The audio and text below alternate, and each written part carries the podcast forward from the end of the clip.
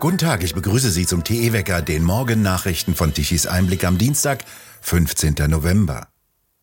Auf der indonesischen Insel Bali beginnt heute das Gipfeltreffen der G20-Staaten. Der russische Krieg gegen die Ukraine ist eines der wesentlichen Themen bei diesem Treffen der wichtigsten Industriestaaten. Russlands Präsident Putin reist nicht nach Bali, sondern lässt sich von Außenminister Lavrov vertreten. Am Tag zuvor trafen sich bereits US-Präsident Biden und der chinesische Staatspräsident Xi Jinping. Biden sagte nach dem Treffen, er glaube nicht, dass irgendein Versuch von chinesischer Seite für eine Invasion Taiwans bevorstehe. Xi Jinping erklärte nach Angaben des chinesischen Außenministeriums, dass die Welt groß genug für beide rivalisierenden Länder sei. Derzeit hätten China und die USA mehr und nicht weniger gemeinsame Interessen. Beide verurteilten Russlands Drohungen, Atomwaffen einzusetzen. Die Erklärung beider Präsidenten wird als Warnung an Moskau gewertet. Wie das Wall Street Journal berichtete, hat der Sicherheitsberater von Biden, Jake Sullivan, bereits in der vergangenen Woche in Kiew den ukrainischen Präsidenten Zelensky gebeten, seine Forderung nach Aufgabe der Krim, die Russland 2014 annektiert hatte, fallen zu lassen. Der ukrainischen Regierung nahestehende Quellen sagten letzte Woche gegenüber dem britischen Telegraph, dass Zelensky den Nutzen von Verhandlungen mit Putin skeptisch gegenübersteht und immer noch glaube, dass Russland auf dem Schlachtfeld besiegt werden müsse, um seine Regierung zu einem Entgegenkommen zu zwingen. Sullivan hatte bestritten, die Ukraine unter Druck zu setzen. Die diplomatischen Initiativen der USA hätten laut Telegraph bei einigen mitteleuropäischen Verbündeten Besorgnis ausgelöst, die befürchteten, dass ein verfrühter Verhandlungsfrieden den Krieg nur in die Länge ziehen würde, anstatt ihn zu beenden. Der amerikanische Außenminister Blinken wird Anfang des kommenden Jahres China besuchen. Dies teilte das Außenministerium in Washington am Montag mit. Ziel dieser Reise soll es sein, so heißt es, die Kommunikationslinien offen zu halten und einen offenen Austausch über wichtige Themen auf hoher Ebene zu führen, um Konflikte zu vermeiden. Während sich auf dem G20-Gipfel in Bali Regierungschefs treffen, fanden zuvor in der Türkei wichtige Gespräche statt. Nach einem Bericht der New York Times trafen sich in Ankara die obersten Spionagechefs der USA und Russlands zu Geheimgesprächen über den Krieg in der Ukraine.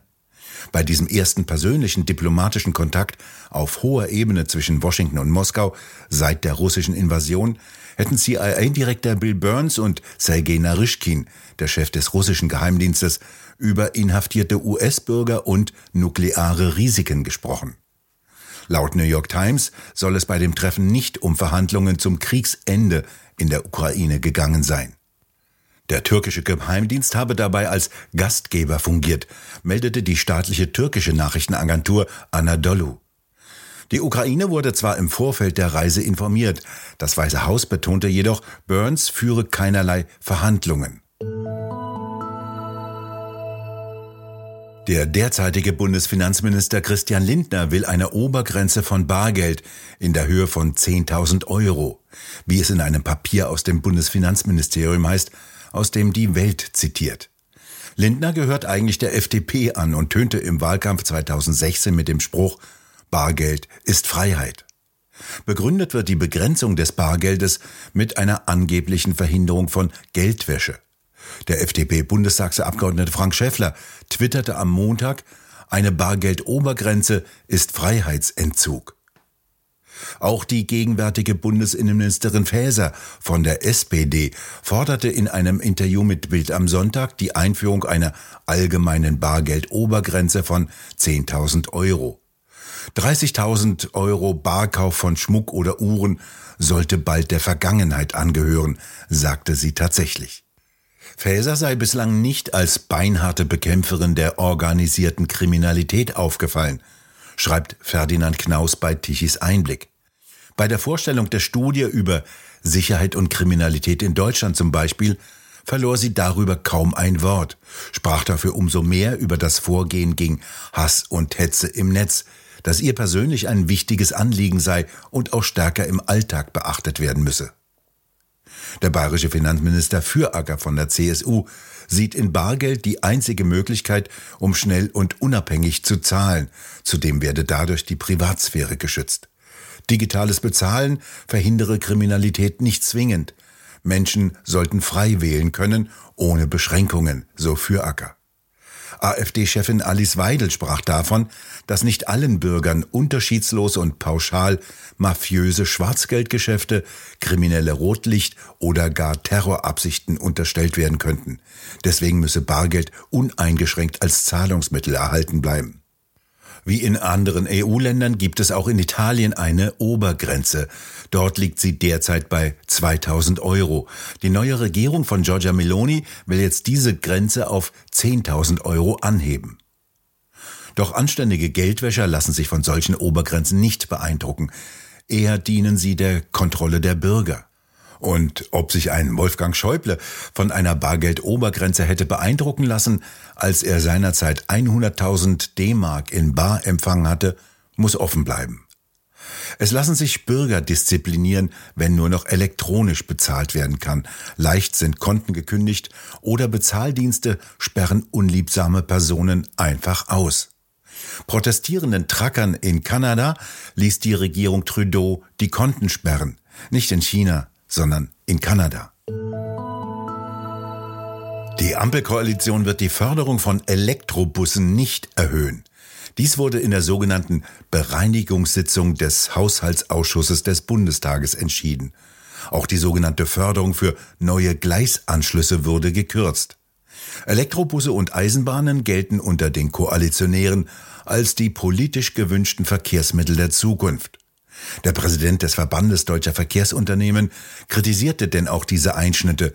Dies könne die Branche nicht nachvollziehen.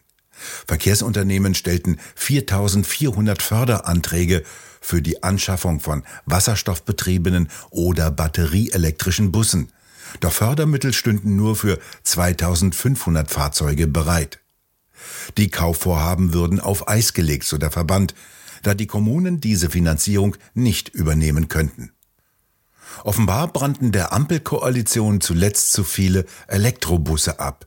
Selbst Grüne scheinen nicht mehr Feuer und Flamme für den Elektrobus zu sein. Der Verband der Verkehrsunternehmen holt das in diesen Zeiten offenbar schärfste Schwert hervor und drohte, die Klimaschutzziele im Verkehrssektor könnten nicht erreicht werden. Amazon will rund 10.000 Mitarbeiter kündigen. Wie die New York Times berichtete, soll noch in dieser Woche im Bereich von Verwaltung und Technologie der Rauswurf beginnen. Das würde laut New York Times ungefähr drei Prozent der Mitarbeiter entsprechen. Vor allem in den Sparten des Konzerns, die wenig Ertrag abwerfen, soll gekürzt werden. Dazu soll auch die Sprachsteuerung Alexa gehören. In den vergangenen Wochen erlitt die Amazon-Aktie erhebliche Wertverluste.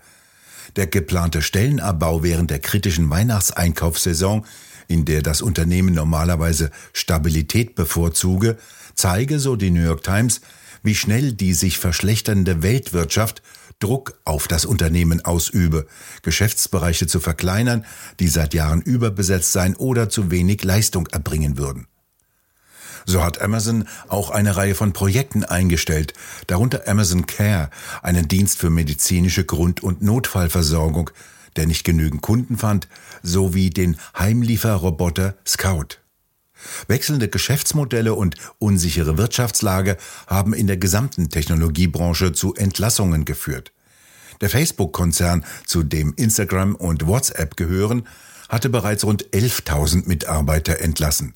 Dort waren ebenso die Aktien um mehr als 70 Prozent gefallen, nachdem der Gewinn im dritten Quartal um die Hälfte auf 4,4 Milliarden Dollar eingebrochen war. Ein umfangreiches Tiefdruckgebiet auf dem Nordatlantik bestimmt das Wetter in den westlichen Landesteilen. Dort bleibt es heute noch einmal im Wesentlichen mild. Es fällt teilweise leichter Regen. In den östlichen Teilen bleibt es trocken und meist sonnig. Die Temperaturen reichen von 11 bis 13 Grad. Am Abend erreicht uns ein neues Tiefdruckgebiet und breitet sich in der Nacht aus und bringt Regenschauer. Im Osten schaufelt währenddessen ein Hochdruckgebiet über Nordosteuropa deutlich kühlere Luftmassen herein. Dabei handelt es sich um trockene und kalte Luftmassen. Dort wird es vor allem zum Wochenende hin deutlich kälter und auch windiger. Einige Wettermodelle zeichnen bereits im äußersten Osten leichte Schneefälle in die Karten. Die Temperaturen bleiben unter 5 Grad. Im Osten wird es also kalt und währenddessen bleibt die westliche Hälfte unter dem Einfluss milder Luftmassen. Für den Donnerstag wird wieder Wind prognostiziert. Dann drehen sich die 30.000 Windräder mal wieder und produzieren etwas Strom. Es darf dann gekocht, gebacken und gebraten werden. Für die Industrie dürften die Windstrommengen allerdings kaum ausreichen. Aber die macht ja sowieso immer mehr Werke dicht und benötigt weniger Strom. Gestern Mittag um 12 Uhr haben die Windräder 14 Gigawatt Strom geliefert. Deutschland verbrauchte zu diesem Zeitpunkt 68 Gigawatt. Gut, dass wenigstens die noch drei verbliebenen Kernkraftwerke und Kohlekraftwerke 43 Gigawatt in die Netze schickten. Die Photovoltaikanlagen lieferten über die Mittagszeit für ein paar Stunden zwischen 11 und 15 Gigawatt. Diese Lieferungen ließen allerdings mit sinkender Sonne rasch nach.